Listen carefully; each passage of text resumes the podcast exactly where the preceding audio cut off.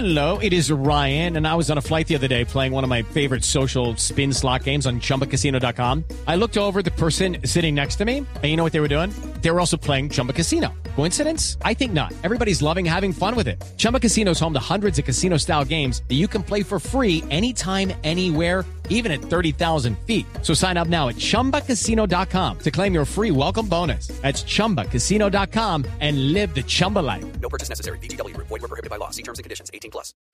9 de la mañana, dos minutos. Soy Eduardo Hernández y aquí están las noticias. Las autoridades médicas confirman la muerte de una persona y el incremento del número de heridos por cuenta de lo que al parecer fue un ataque con granada a un establecimiento público en el centro de Cúcuta. Vamos a la capital del norte de Santander, donde se encuentra Sulayu Cruz.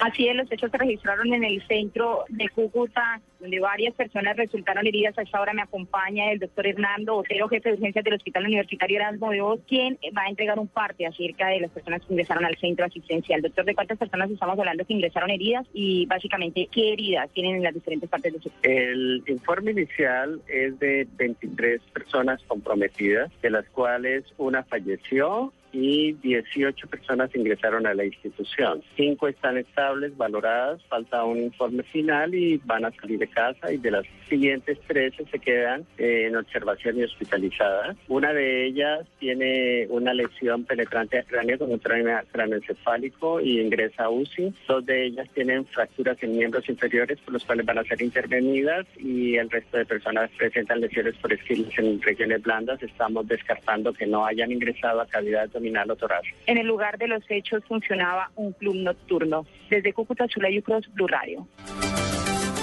Solay, gracias. Ya son las 9 de la mañana y tres minutos. Mientras se mantiene la expectativa por la llegada del presidente Juan Manuel Santos a Arauca, hay total hermetismo en torno a la información oficial, en torno a la emboscada que, recordemos, le cobró la vida a más de una decena de uniformados. ¿Cuál es el último parte que se tiene, Francisco Díaz?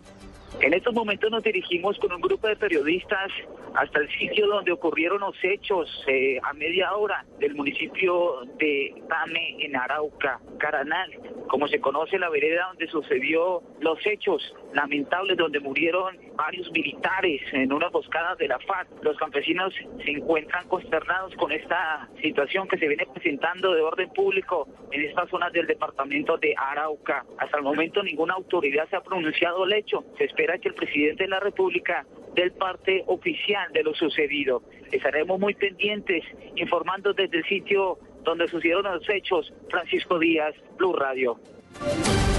Pues estaremos pendientes, Francisco, gracias. Eh, Lo que podemos contar es que hasta el momento el presidente Juan Manuel Santos aún no ha partido hacia la ciudad de Arauca, muy seguramente lo hará en los próximos minutos. Cambiamos de tema porque en Cali en los próximos instantes será demolido un viejo edificio de un alto valor sentimental para los caleños, conocido como Café Los Turcos.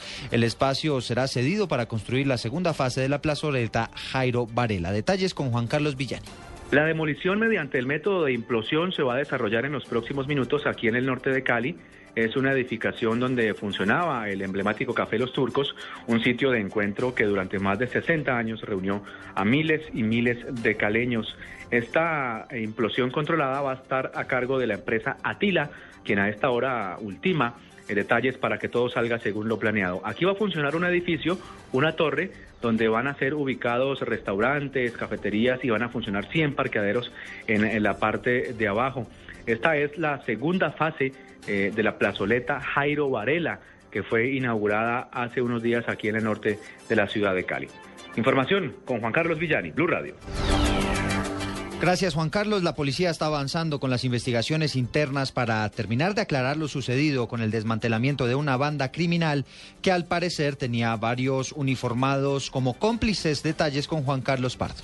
Se trata de la teniente Jessica Barrera, dos subintendentes y un patrullero del CAI del barrio Santa Fe en el centro de Bogotá, quienes según el comandante de la Policía Metropolitana, general Luis Eduardo Martínez, favorecían el microtráfico en ese sector a través de las casas del enocinio. Cuatro policiales que se han desviado de su camino y que desafortunadamente aquí se capturan por omisión a sus deberes como funcionarios públicos, como funcionarios de policía, favorecimiento con todo el tema del microtráfico en este sector de la ciudad.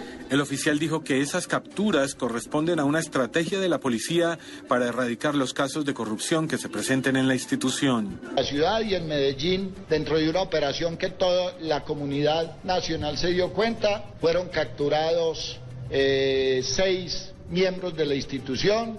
En el Cauca fueron capturados aproximadamente 10 miembros de la institución. Dentro de los operativos, la policía realizó 12 allanamientos e inmuebles en ese sector del centro de la ciudad. Juan Carlos Pardo, Blue Radio. Noticias contra reloj en Blue Radio. 9 de la mañana y 7 minutos, cuatro de los ocho policías que resultaron heridos en medio de los enfrentamientos con manifestantes en el municipio de Cáceres, Antioquia, se encuentran en estado grave y están siendo atendidos en centros asistenciales de Medellín. Las autoridades norteamericanas iniciaron una investigación para establecer lo sucedido con una mujer que falleció luego de caer al vacío desde una montaña rusa en el parque temático Six Flags en Texas. Versiones preliminares hablan de un fallo en la seguridad de esta atracción. Trece miembros de una misma familia habrían sido asesinados a manos del régimen en Siria, según denuncia una ONG. Esta es una noticia en desarrollo. 9 de la mañana y 8 minutos. Continúen con En Blue Jeans.